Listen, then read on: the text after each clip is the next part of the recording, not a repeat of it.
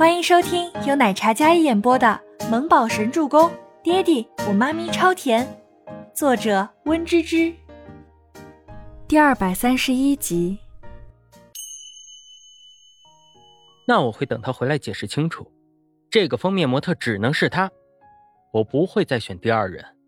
跟星耀的合作只是战略上的，不是人才启用。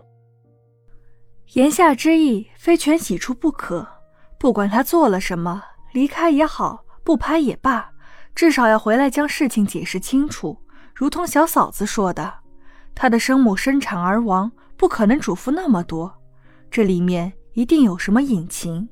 但是他不能当面说，他有危险。赫连青羽很担心，刚才倪清欢已经给周伯言打电话了，然后又联系星星，但是星星的电话打不通。所以很有可能星星出事儿了，但是为什么初初没有说？那就是有人在威胁他。这个人只能是全希儿。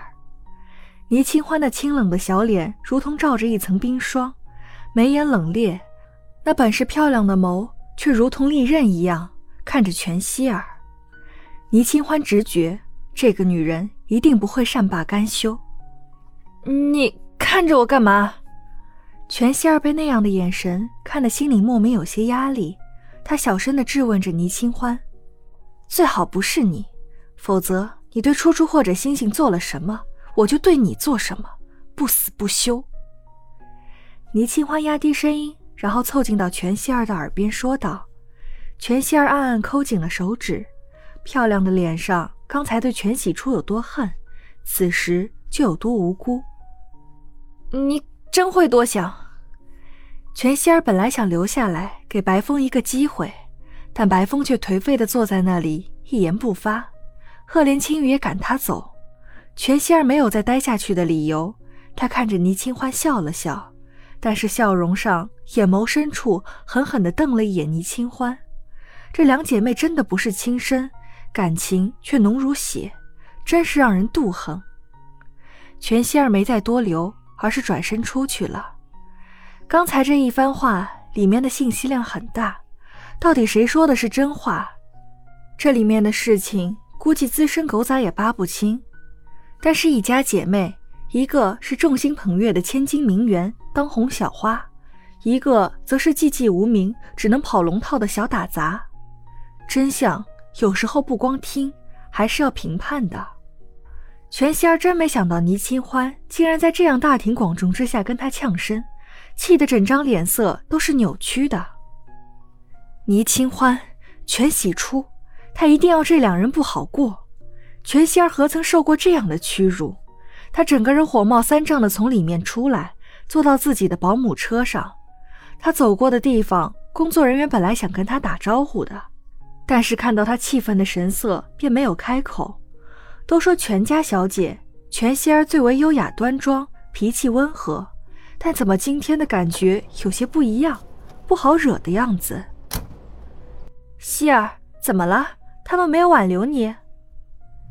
开车走。全希儿对着助理司机冷喝道：“欣姐不知道发生了什么事情，竟然惹得他一路生气进来。希儿，你在外面要忍住你的脾气。”你可是名媛淑女，不可以随便生气败好感的。”星姐教导说道。“哼！”全希儿不满地哼了一声，像是一点也没有放在心上。全希儿打电话给李国英，那边的李国英似乎一直在等着。电话一响，那边就已经接通了。“喂，妈，他过去了，估计等会儿再到。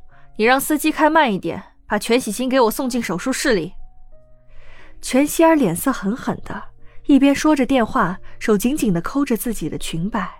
好看的布料在他手里被捏成一团皱，他也毫不在乎。全喜初让我难堪，我就让他痛苦。把全喜星推进手术室，我要他截肢。全希儿的话如同地狱的鬼魅。前面开车的助理听了，浑身打了一个寒颤，不小心踩了一个急刹车。你也想找死啊？对不起，对不起，前面有辆车我没看到。助理连连道歉。虽然这个全家二小姐是明星没错，对外永远优雅气质也没有错，但是只有他们身边的助理才知道详情。他可不是表面那样岁月静好，他的脾气很辣，手段更狠。好端端的一个人被截肢，想想都觉得毛骨悚然。助理立马好好开车，不敢得罪全希儿，毕竟他有背景，有家世，是他惹不起的人。那头的李国英听到女儿这么生气的声音，他也巴不得这个全喜星残废被废弃。那这样，全家所有的家产以后都是他女儿的。他们母亲豪门贵女又如何？如今娘家人在千里之外，靠他起家的权势已经渐渐地落到他们母女的口袋里。李国英想想都觉得有些激动，他要将那个女人的一切都抢过来。让他一双儿女不得善终，他已经想好了借口，收买了医生。全伟明虽然重视这个独子，但是还在英国赶回来的飞机上。等他回来，找一个好的理由陷害了过去，那么全喜星也就彻底失去了资格，成了废子。李国英先给自己的司机打了电话，吩咐他慢一点开。吩咐完之后，李国英将手机收好，然后去到主刀医生的办公室。那脸上哪有继子受伤的担忧，完全是喜悦，一脸的喜悦。先生，这条路拥堵，为什么走这边？是要去哪个医院？不是康和医院吗？全喜初刚看路程推算，应该是康和医院的路线，附近最近的医院。但是这司机却忽然拐进了另一条拥堵的路段。全小姐，别着急，待会儿我们就到了。前面的司机礼貌道，但是那脸上冷冰冰的神情，看起来有几分冷厉。别急，他能不急吗？他手机没带，因为全希儿的威胁，他不得不直接从园林里上了这辆车。如今他想打电话给锦逸哥，还有清欢都没有机会。坐在这辆被上了锁的车里，宛如被待宰的羔羊一般，没了自由。而星星，他最在乎的弟弟，此时。正在李国英手上，他害怕，他真的害怕。